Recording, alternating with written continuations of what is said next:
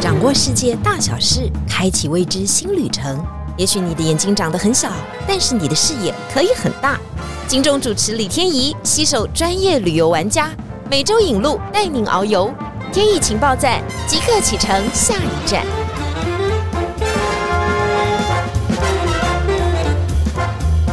疫情报站，你说不赞不赞？欢迎大家持续来到节目现场。今天要带大家去一个非常神秘的地方。好神秘的地方，其实世界上真的很多啊。但是要说它很神秘，绝对不会有人说不可能或打叉叉。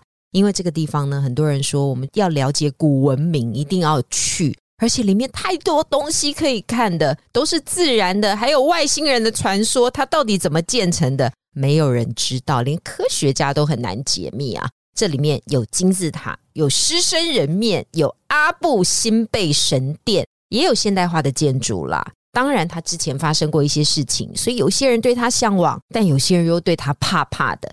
到底他现在的状况是怎么样呢？今天我们就要请到。埃及的资深玩家，我们欢迎徐中慧徐小姐。谢谢天怡，我是徐中慧，大家好。中慧，我们可以叫你小慧，也可以叫你 Chris，对不对？接下来我们的访问都用 Chris 来进行好了。好，谢谢天怡。好，Chris 可不可以先帮我们自我介绍一下？还有你从事玩家的行列大概有多久的时间？好，大家好，我是徐中慧。其实我的背景，我的专业不是像很多人是观光系。我大学是主修职工，然后研究所是工业工程。可是后来就是工程师当到某个程度以后，我就决定说，人生很长，我要展开我的第二人生。请问，那这发生在几岁的时候？你有这样的想法？诶，应该说是二零一五年的时候，那时候我还是工程师。然后我人生的第一团呢，因为是一个暑假，莫名其妙就有一些领队，就是可能档期都排满了。所以就不能出团。那时候我还是在上班族的情况，就被人家抓去，莫名其妙带了我人生的第一团。你那时候都考上照了嘛？对不对？就 stand by 很久了，想说什么时候轮到我？没错，我二零一二就因为爱玩，就不小心考了领队证照，然后第一次就莫名其妙的二零一五去带了我的第一团，就是土耳其。所以第一次就给你这么多的任务，那时候团里面多少人？还好十六个。OK，你把人家都弄得好好的吧？还好，还好，还好，起码人都有带回来。有有有，有些现在还有联络。对。所以那个时候你觉得带团很困难吗？其实那是运气很好，那是我的第一团，因为土耳其就规定一定要有一个全陪的导游，地陪就是现场的，对对对，当国的，对，因为当然我那时候也是很突然的状况，然后我之前也去过一次土耳其，可是因为事发突然，但是还好。那位地陪呢？他毕竟是当地人，那他的英文还好，我听力也不错，所以可以沟通，对，不会要往东，一个要往西的，对，没错。而且就是当那个导游叭叭叭讲很多的时候，我绝对不会说讲两下就好，或者说你跟着笑一笑就好，我就会每个字每个字的逐字翻译，对对，一定要把重点抓住，不然会搞很多的错误。没错，所以多亏他讲的够多，然后英文还算清楚，所以我第一团就算是平安的下。假装了，那个时候就决定应该要从事这个行业了吗？二零一五年开始，对，的确没有多久以后，我就开始心就越来越痒，就越来越不想坐在办公室，所以我二零一六年我就真的辞职了，我就变成那个专职的领队。OK OK，从二零一六年到现在就是六七年的时间啊，那当然在滋养他人生第二曲线的另外的养分啊，目前还在成长当中啊，应该会有爆炸性的成长。因为他二零一六年接了以后，应该又休息了两三年吧，因为被迫的 碰到了疫情啊。是，呃，不过我们今天要谈到埃及之前呢，我还是要吐他一下槽，因为呢，他跟我说：“天颖，我告诉你哦，昨天才刚滑雪回来，你们很过分呢，你们都一直在玩呢。”因为我也要跟大家讲，Chris 是专业的。滑雪教练，哎，所以你不敢当。一边是工程师哦，一边是专业的滑雪教练哦，一边又是专业的资深领队和玩家。然后又跟我说他不过就只会这些而已。你看这样讲话是不是很过分？可是我这一辈子应该不可能有金钟奖的。哎呦，比较厉害，你们都太谦虚了。好了，我们今天就要来讲讲埃及啊。埃及是一个神秘的国家，没错。你第一次去的时候，你喜欢它吗？我喜欢，而且我讲一句实在话，我第一团的埃及团以前，我周遭就有很多朋友，然后很巧合的，全部哦，很多背包客的心，但是他们全部都是跟团。然而，不管他们跟到哪一个团，不一定是晴天，都说埃及这个国家是无负评，因为我相信他们跟的团从头到尾都被保护的很好，然后他们就只看到美好的部分，每一个人都是很喜欢，所以他们给我的评价都是无负评。然后对我来讲呢，我后来就是带了团才发现一个巧合，所以我一定就跟天意说，我一定要来讲埃及的主题，因为我跟埃及呢历史上最有名的法老就是拉美西斯二世。根据历史的讲述呢，我跟他生日是同一天。哎呀，这个就是一个攀亲带故，一定要蹭他，没有关系也要讲成有关系。没错。不过他刚刚说啊，因为他周遭的朋友都说无负评，他自己去看了以后，当然也很喜欢那个国家。但是我当然也听过一些啊负评连连的情况哦。我们今天的破题很不一样，通常我们都是告诉大家说：“哎，你去啊，你去啊，这个地方很好，梦想清单一定要有啊。”我承认，埃及是一个梦想清单，绝对是。但是在二零一二年，就是阿拉伯之春之后。埃及其实真的变得不太一样了。是，那当初也发生了一些对女性不友善、不礼貌啊事情，也闹成了很大的国际新闻，也有抗议。然后整个的政府和国家也都衰退的很多。所以有些人认为，埃及现在不是一个很好的旅游点。你怎么看这件事？我觉得是这样子啦，就是。讲的比较不负责的地方呢，最不好的时间呢，就是最好的时间，因为有的时候是这样，就大家觉得都很好的时候，也许就是有一好没两好嘛，所以大家觉得这个时间很棒，然后什么什么的时候呢，可能人就非常多，然后大家最喜欢的天气说，哎呀，七八月不要去啦，我们要几月啊？九月、十月去，哎呀，又是人很多。所以相对来讲，像我的话，基本上我也算是蛮抗热的。像之前我们去过很多中东国家，好处就是当那些白人都受不了的时候，亚洲人挺身而出，台湾人台湾人热没有？我们是很不怕热，然后相对呢，天气起码不下雨，然后客人是喜欢，当然很热。但是呢，你可以看到很多很多，然后白天比较长，你一天走的时间大概一天到一点五天有。所以我个人觉得说，如果你把一些沾了水的毛巾准备好，我觉得其实不一定要等到他们所谓的秋高气爽，因为那时候人非常多，这是我之前的经验。对，多到什么程度呢？多到真的是肩膀对肩膀。对。当然有人做了不好的比喻啊，就说那个梨泰院就是踩踏人事件的场景发生之后啊，后来也有人在去了埃及，因为埃及也是旅游开放以后，大家再去以后，才觉得说天呐，他的那个管制啊，摩肩擦踵的感觉，肩靠着肩啊，感觉你的脚啊。好像都没有办法踏在地面上面，个子矮小一点，好像还有架空的感觉，因为人实在太多。会会会，尤其欧洲人的话，他们在疫情，事实上听说在去年的时候，他们就已经迫不及待的去埃及。其实，所谓刚刚天一说那个拥挤的事情，去年就发生了，我就有听说过。就像刚刚天一说那个个子小的被架空，这是真的有听过的。为什么呢？它就像那个漏斗一样，好吗？它从一个宽敞的场域要进到另外一个宽敞的场域，它中间。有一些比较窄的部分，所以就容易发生这个状况。大家想一想，就可以很容易理解。讲这么多呢，要告诉大家，埃及值得去，不一定要挑月份去。你认为的好的月份呢，人家也觉得好，所以大家都搞在一起了，没错，就增加旅游的困难度。而且最重要的是要跟团去，那这件事情还蛮重要的哦。就是我们有的时候会觉得建议大家去自助旅游啊，其实现在网站真的非常方便。但埃及这个国家很特别，我们先把安全性啊放在第一个考量点上，永远都是对。我觉得它确实是需要跟团去的。第二个，它的舟车是非常辛苦的，没错。你如果想要在比较短的时间看到比较多的古文明。你一定要跟团去，才能看得到最多。我这样理解是对的吧？完全正确，因为就是大家毕竟假期有限。我讲一句真的，像大部分的跟团呢，比起背包客啦，背包客永远都是要等车，要坐车。那除非你的时间，对对对，就是用你的青春来换。那这样我觉得是很没有效率的，因为人生那么长，地方那么大。那我觉得像很多跟团呢，就是说你可以坐飞机，然后呢你在接时间，你不用看 schedule，你就可以有马上专车把你送到你的目的地。我觉得这个效率是很大的，因为埃及毕竟是个大国。所以我觉得，如果是背包客的话，那您就要有很长很长的心理准备。而且路上说实在，如果您是背包客，就算您是男生，也有可能会上当吃亏一点。所以我真的觉得这个国家好的东西看不完，但是要又安全又要有效率，我是建议是跟团这个国家。对，最重要的是。小费很恐怖，然后会随时的给你提高价格。你们应该也常常碰到这种状况吧？是，是我们常常我们的圈子都会说埃及嘛，就是埃及，埃及。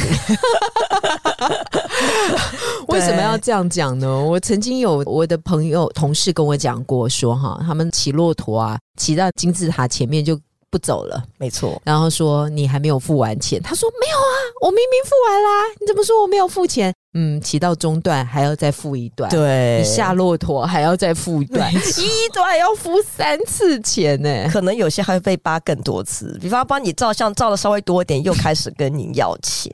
后来当然有一些旅客或观光客会向埃及政府反映了，但埃及政府也不置可否嘛，觉得嗯，他们的国力如果比较差，要怎么样赚外国观光客的钱呢？这是一个好的方式，没错，GDP 就是靠观光客，所以后来就睁一只眼闭一只眼哈。是是是，我们刚刚讲的都是国情哦，就是这个埃及就是真实会发生的，真的。但是它还是值得一游啊！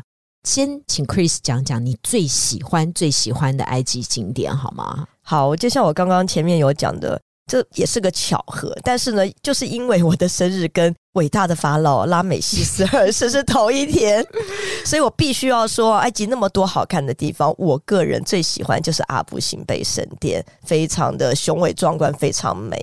阿布辛贝神殿，哈，我们常常找到它。这个 Chris 讲的还蛮特别的，因为我们一般人会说什么金字塔或者是狮身人面像啊，但是他第一个先挑战我们这个阿布辛贝神殿，哈。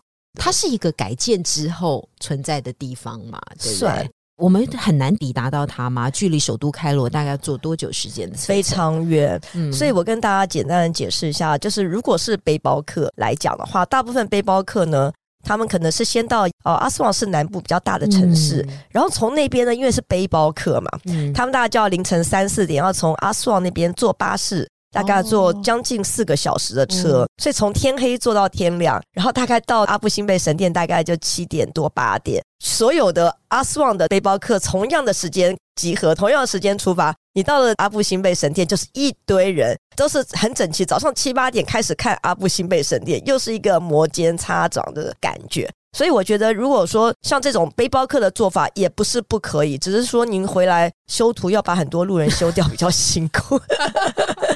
对，你想的真的很远。没有阿布辛贝神殿是一定要去的哈，因为里面就是拉美西斯二世，应该是他原本的这个神殿是他自己建的嘛。哈，那拉美西斯二世呢，对埃及人来讲是一个必要的存在，他是一个很厉害的法老王。对，可不可以跟我们介绍一下这个法老王？啊，这个法老他基本上就是他的在世的期间，大概距离我们超过三千年。那那个时候的埃及人呢，平均寿命大概才四十岁，所以我也不会言。如果这样在台湾，不是很多人叫写遗嘱吗？可是并没有啦，就说当时平均是四十岁，他活了超过一般人的两倍。他活到九十，他的孙子很多都过世，这阿公还在，这是他第一个厉害的地方吗？厉害，活超久，活得够久。那接下来他还做了什么样的丰功伟业呢？呃，基本上呢，我的感觉就是说，他有一点点像清朝的乾隆皇帝，他是有很强的征战的能力，但是呢，他也蛮好大喜功，所以呢，大家最广为人知阿布辛贝神殿，这是他其中一个庙宇。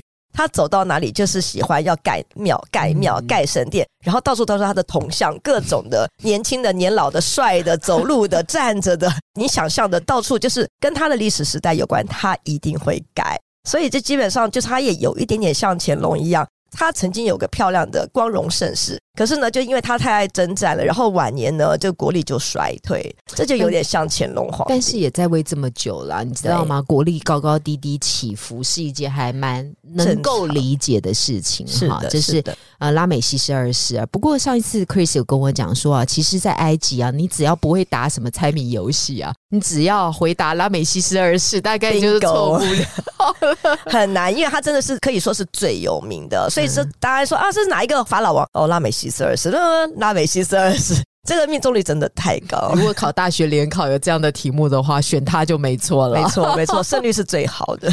呃，拉美西斯二世呢，当然他原本盖的这个神殿，后来因为埃及人要修筑阿斯旺的大型水库，因此决定要把它沉入水底嘛，哈。可是这个沉入水底怎么可能呢？对啊，是全世界的宝贝。拜托联合国教科文组织马上就跳出来向世人发出警钟。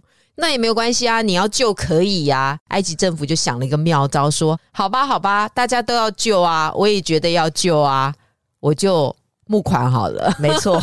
全世界，尤其西方国家，真的就是不忍心看到这么漂亮的瑰宝就此埋没。所以，尤其是欧洲的工程师，他们有想尽各种方法，就是又可以有那个阿斯旺的水坝，然后又可以让大家看到阿布辛贝圣殿。中间一些转折也是蛮有趣的。总共有一百一十三个国家伸出了援手，没错，在这个距离原地大概一百八十公尺的地方，整个地面就这样往上抬高了六十五公尺。把原本的庙呢，就修在一个比较高的地方，对，几乎是原汁原味的搬移嘛。真的是，真的是。然后之前我看过一些报道，就之前大家脑力激荡，想说这么大的神殿，对，要怎么搬？怎么办？一开始就很好笑，一开始一开始哦，就不晓得哪一国人，好像是意大利人，他们觉得说，那不然好了，那就让它淹嘛，然后让它淹呢，我们装像潜水一样，我们。客人可以下去水面下面，对，像好像看那个海底的宝藏一样，可以看那个阿布辛贝神殿，还可以发展另外一种潜水事业，没错，就是大家的脑筋急转弯都蛮有趣的。然后，可是后来终究终究很多答案是没有办法成功，因为最重要的一个问题是，没想到这么久建的神殿，它最大的问题是它太大，它太重，所以呢，很多把它埋在水里啊，事实上在水面的支撑也很难。然后呢，后来就像刚刚天怡讲，总算。发挥愚公移山的精神，把它往后往上堆。即使如此，而且就像天怡讲的，他有做过切割哦。即使每一块每一块切割都是相当相当的重，所以他愚公移山往后移了一百八十公尺。他在他的穹顶上还是有做支撑，大家就可以想象，这么久以前有这么重、这么重的神殿，在二十世纪呢的工程师还要发挥很多很多的支撑，才能够把它撑起来，还不是原汁原味啊，中间可能还有一些漏死的地方。对对，他们大概想了很多的方式，这是最好的方法了，已经。因为它最神奇的地方就是在在特别的时间点的时候，那个光线会直接照在 拉美西斯二世的身上，这一点可不可以帮我们说明一下？好，就是大家要觉得埃及人怎么在这么久以前的数学为什么会这么好，然后天文地理都要算得很好。因为就像我们讲的，阿布辛贝神殿就是拉美西斯二世，他觉得对他就是拉神之子，就是太阳神的儿子，所以他的神殿里面呢，就是大家如果进去看，它里面就有四尊。然后有做木乃伊的冥神，就是黑暗之神，然后有拉美西斯，然后还有太阳神。那他觉得说他就是跟他们一样的厉害，所以当年的工程师呢，或是天文师，他们就很厉害。可以算的刚刚好，拉美西斯生日是二月二十一号，所以一定要在那一天呢，刚好你生日的时候，对，光线就要照进来了，对对对，叫荣耀这一天，然后还刚刚好呢，就照到他的身上，没错，他是右边数来第三座，对对对，然后就是有冥神嘛，我觉得他们真的很会算，冥神就是不能见天日，所以他就只照了四尊里面的三尊，对，就是冥神黑暗的地方是不能够被照到，对他就是唯一的阴影，在这个时间后来。因因为移神殿，所以有推迟嘛？对，所以后来大家就是，如果您是不在乎花钱，不在乎什么，你一定要二月二十二号，二十一号就看不到。你一定要二月二十二号当场，最好是早上，您就要出现在神殿前面，你就可以看到所谓的二月二十一号，事实上是二十二号的光照在他们的我觉得拉美西斯应该不开心，因为那就不是他的生日没。错，就你们二月二十一号出生的，应该觉得这点是没有办法突破的吧？，对，所以觉得有点残念。早知道叫我妈晚一天把我生出来，光还是照在自己的身上。真的不。过很多人说拉美西斯其实最重要的是，他其实是一个宠妻魔人。我们只能说他娶了当然很多的妃子啊或王后，但他最爱最爱的那一个就是把庙盖在他旁边的那一位，对对？就是独一无二，他的第一任的法妻，对，嗯纳菲塔利。我们一般人去到那个阿布辛贝神殿呢，就会看到雄伟的阿布辛贝神殿以外，旁边有个很柔美的、很阴柔的、很漂亮、比较软调子的神殿呢，那就是纳菲塔利的神殿。然后呢，大家进去以后比较多那种罗曼蒂克的啦，啊比较那个，不是说今天我征战了哪些人，我把谁变成奴隶，那另外一座就比较柔和。他感觉没有觉得他是他的附属，感觉他们就是应该要在一起的对哈。最重要的是，他在这一个神殿当中为他的皇后盖了很多的神像没哈。错，其实都是一样高的，一样大的，对就在他的心目当中，妻子就是独一无二的。我不知道，这都是后人的解读啊，就真的是他另一半，不是比较小的，就是跟他一样。我不知道这个当时到底是什么样的状况，但是现在从这些啊，大家绘声绘影的相关的传言跟叙述当中，觉得拉美西斯二世真的是一个工业非凡又爱妻爱家的好男人，真的，就以女生立场来讲说啊，有老公这么的罗曼蒂克，真的觉得当他第一任妻子真的非常的幸福。而且天意，你知道那个他旁边的纳菲塔利神殿，它的门口呢，就是左右，事实上算起来有六个雕像，左边三个，右边三个。嗯对我来讲真的很浪漫。左边三个，右边三个的三尊的中间都是纳菲塔利，他的左右都是他的亲爱的老公，就是这个拉美西斯二世。我也觉得他就是要让人家知道说他很会打仗，他也很爱他太太，就是到处都是很外显的。对你，知道，有的时候越外显，可能事实的真相就不是这样。哦，我不知道，我不知道要问纳菲塔利本对对对，人。要问纳菲塔利本人，但是都是很好很好的传说哈。对，但是现在阿布辛贝神殿当然也不一样了，埃及政府也想很多啊，据说晚上也会有灯光秀嘛，哈，这个灯光秀也是蛮厉害的。对白天要转一波，晚上要再来转一波，真的真的，所以我就说又来了。背包客通常呢，就是大家一起来一起走，他们就没有机会要看到晚上灯光秀。所以我觉得说，各位呢，如果想要真的比较体验没有太多人的阿布辛贝神殿，就最好能够在那边住一个晚上，比较悠闲。晚上还有灯光秀，然后真的周围的闲杂人等会少非常多，然后您会比较容易浸淫在那个氛围里面。我觉得这是很浪漫的事情。我觉得你真的很厉害，你欲形成于无形，就把很多的都置入进去了。但是真的都讲的相当的有道理，各位说是不是呢？是，同时，当然我们的也要品尝一下埃及的食物了。没错埃及其实有一件事情是一定要吃的，我们不敢说其他的食物到底怎么样，但是埃及有一种鸟 真的很多，这个鸟杀掉以后做成的饭，又是埃及的国饭吗？有这种东西吗？是是我们一定要吃的是什么？鸽子饭。呃，为什么你有一点白眼的感觉？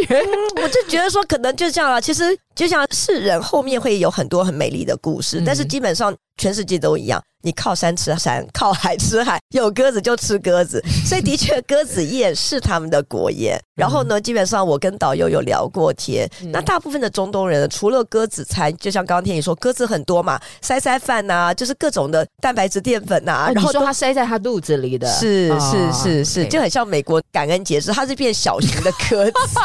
哦，你这样讲好有画面啊。嗯 是是差不多那个概念。嗯然后呢，就是埃及人跟很多中东人一样，嗯。那除了鸽子，真的算是特色。就像天宇讲，就别的中东国家比较没有，但是呢，他们除此以外，跟很多中东人一样，他们很喜欢吃烤肉。所以我们在埃及里面，如果你不想每天吃鸽子餐，事实上也不是很便宜。那其实路边的烤肉就有点像土耳其的卡巴，哦就真的也很容易找到。对，我想知道，它是鸽子饭上来的时候，就看到一只鸽子里面饭，它会有其他的配菜吗？嗯，其实像我之前去的几次，它旁边是有一些，就像西餐一样，它旁边会有一些些的蔬菜啦那些。懂懂懂。但是它的主菜就是里面真的会塞，所以基本上他们在吃的时候呢，反正就是用手啊把它那个头啪看起来其实里面 里面是有一些料，就很像，大家那个画面应该已经有了。对，各位各位，我们鼓励大家去尝试啊！去到的时候就是要吃鸽子饭，其实就像鸡肉饭一样，只是它的吃的方法是不一样，是好吃，因为这就是埃及它最重要的一个产物嘛，没错，所以把它做成料理。是，嗯，最后最后，我觉得大家很想知道的就是。